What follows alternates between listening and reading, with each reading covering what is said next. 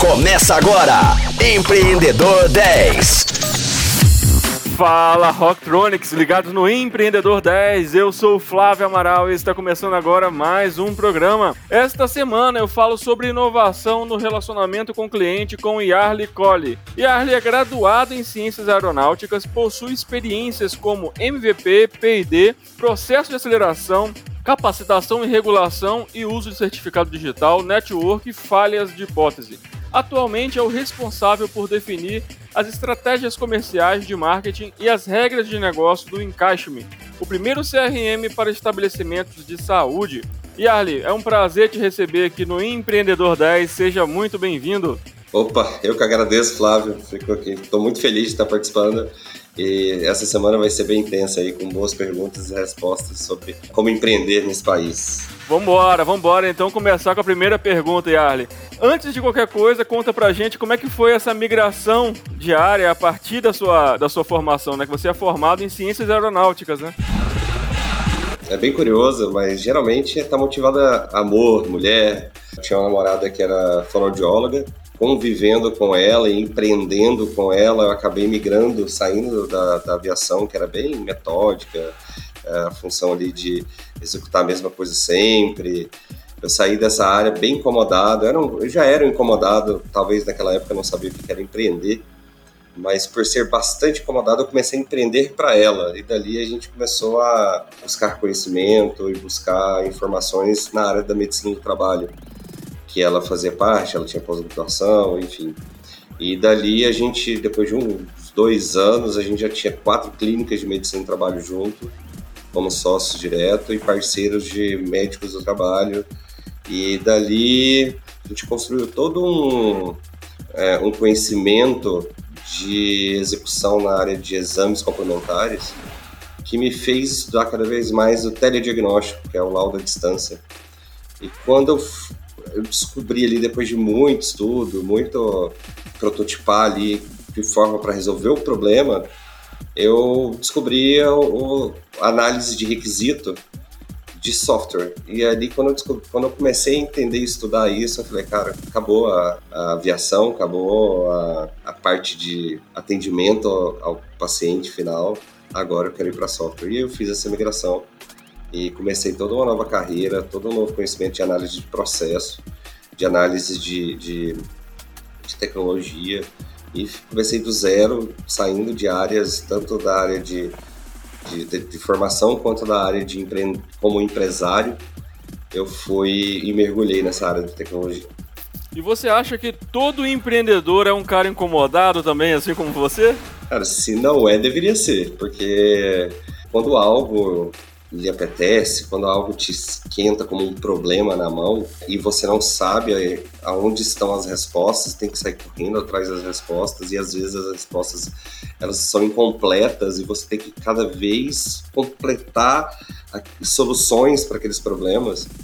Você acaba dando os eurecas da vida e chegando em soluções práticas ou sabendo até delegar ou até requisitar essas soluções. E daí que a automação de software, ela, ela é exatamente isso, sabe? Ela, você descobre o que é possível ser feito, você requisita, cria o processo daquilo, cria o, o, o que a gente chama de backlog, que é a, a lógica sistêmica, e aí com a equipe certa você consegue colocar isso para funcionar. Geralmente, quando escutamos essas histórias de empreendedores, né, nós achamos que são aí um mar de rosa e eu sei que não é bem assim, né? Quais são os perrengues que você já passou aí ao longo da sua jornada? Você consegue compartilhar com a gente alguns deles? Nossa, foram vários perrengues. Até hoje acontece. Né? Existem dificuldades que nos atrapalham a, a ser ágeis, a ser dinâmicos. Mas acho que o principal, o primário ali, é você modelar bem o negócio. Você entender aonde você está entrando, entender os players do mercado, que são quem está fazendo o que, o que, que eles estão propondo é, como solução e, e desenhar ali um objetivo muito claro para ser executado. Outro perrengue enorme no começo de qualquer empreendimento é montar a equipe certa, principalmente dos founders, dos seus sócios. Não dá para empreender sozinho. Você precisa de gente que não seja seus funcionários, pense nos problemas e nas soluções que você, tem que entregar. O funcionário é executor, ele está ali para entregar o que você quer e não o que o seu cliente quer. Então, montar essa equipe de fundadores é primordial para qualquer startup que venha nascer. E esse perrengue é o que mais se repetiu comigo. Na verdade, a Encaixe é a terceira solução no qual eu trabalho. A primeira foi a Laudos.net, que tem a ver com o telediagnóstico que eu citei no começo. A Laudos ela falhou por hipótese de mercado, não foi nem por equipe, nem por investimento. A gente investiu bastante, trabalhou bastante. É um mercado que não aceitou a precificação e a gente não conseguiu achar aquela precificação, então foi um perrengue de insucesso, de falha de negócio. Aí depois veio a Medja, que eu fui convidado a fazer parte, que já era um empreendedor médico que precisava manter o ofício dele e ele quis, por algum motivo, fazer tudo sozinho. No metade do caminho ele percebeu que foi um grande erro, me convidou.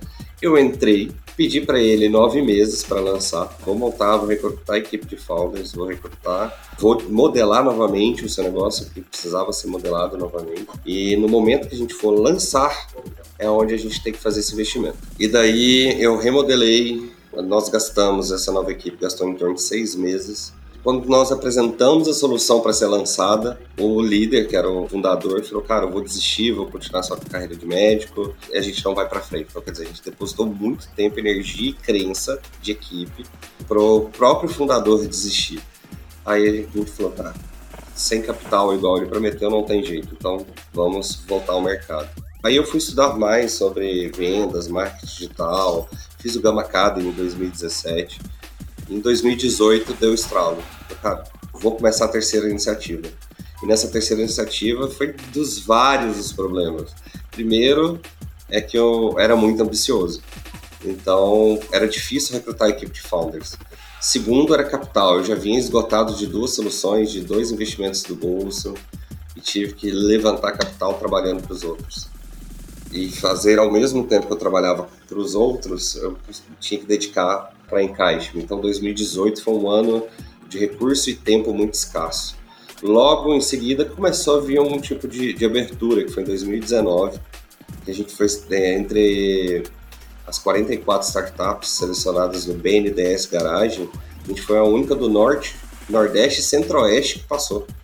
Dali foi um grande chancela e, e possibilidade de, de recrutar os founders para acreditar naquela solução que não só eu estava vendendo, eu já estava com uma chancela de uma seleção pública na mão e dali começou a, a ter mais ser mais quisto e conseguir recrutar meus primeiros founders naquele momento. E aí comecei a, a, romper um pouco das dificuldades. Mas aí veio as novas dificuldades, como estar errado em alguns aspectos, corrigir outros aspectos. Lá no, no BNDES Garage foi um processo de incubação.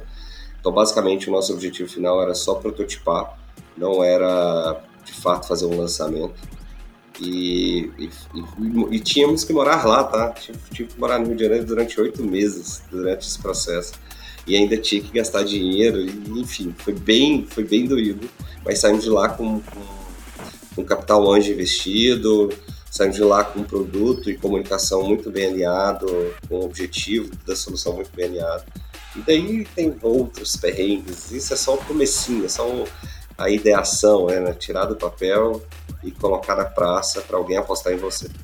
E você falou com, com relação ao que te incomoda, né? Que você sempre se incomoda com as coisas, isso faz parte da essência do empreendedor, deveria ser, né? É, com relação ao ecossistema de inovação, o que, que te incomoda? Né? O que, que ele poderia melhorar? O que mais me incomoda é a desinformação. As pessoas, não sei por que, tendem a, a pintar com ouro as coisas, a fazer um, um empreendedorismo de palco muito forte, umas coisas que não são reais.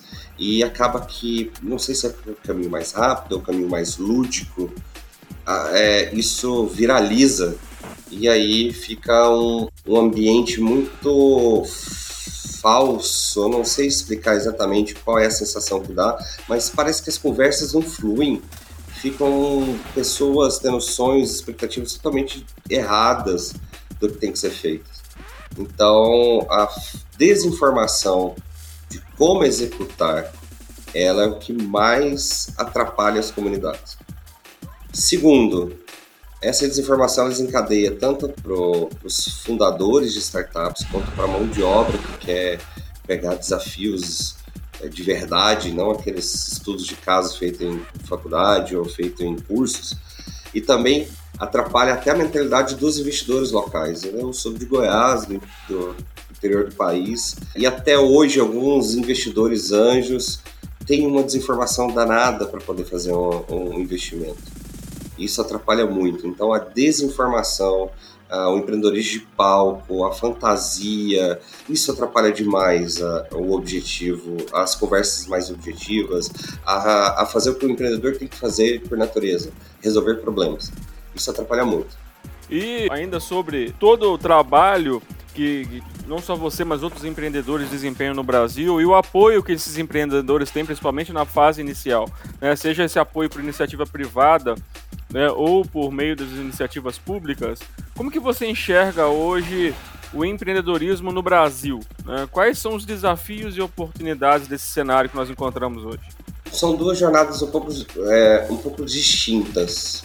Quando você tem o apoio privado, geralmente é porque você tem histórico de inovação. Você tem que ter falhado pelo menos uma vez. Para alguém já ter te conhecido e visto como é seu trabalho e visto que você é resiliente, que você busca resultado, que você busca solução. Então, no caminho privado, nesse reconhecimento do, do, do investimento privado, é, eu acho, eu creio que seja bem difícil captar pela primeira vez com PowerPoint ou com Excel. Por outro lado, quando você não teve o seu primeiro empreendimento, você precisa treinar, precisa participar das seleções públicas. Não é porque o dinheiro é público, não é porque você precisa daquele capital. É que você precisa daquela chancela, você precisa participar de uma seleção com muita gente boa para ser visto e quisto e entendido. E isso trabalha muito a comunicação, não só institucional do, do, da sua solução. É, ela facilita muito como você entrega valor na, na, sua solução, como você comunica ela. Então, participar das seleções públicas são é, tem que fazer parte da, da jornada do, dos empreendedores, principalmente aqueles que estão de primeira viagem. É, outra coisa que ajuda muito essa chancela dessas seleções é formar o time de founders, né? Você entende que você está sendo reconhecido. É um, é um famoso feedback da comunidade empreendedora, feedback é, é, é a devolutiva de, de reconhecimento do cenário empreendedor.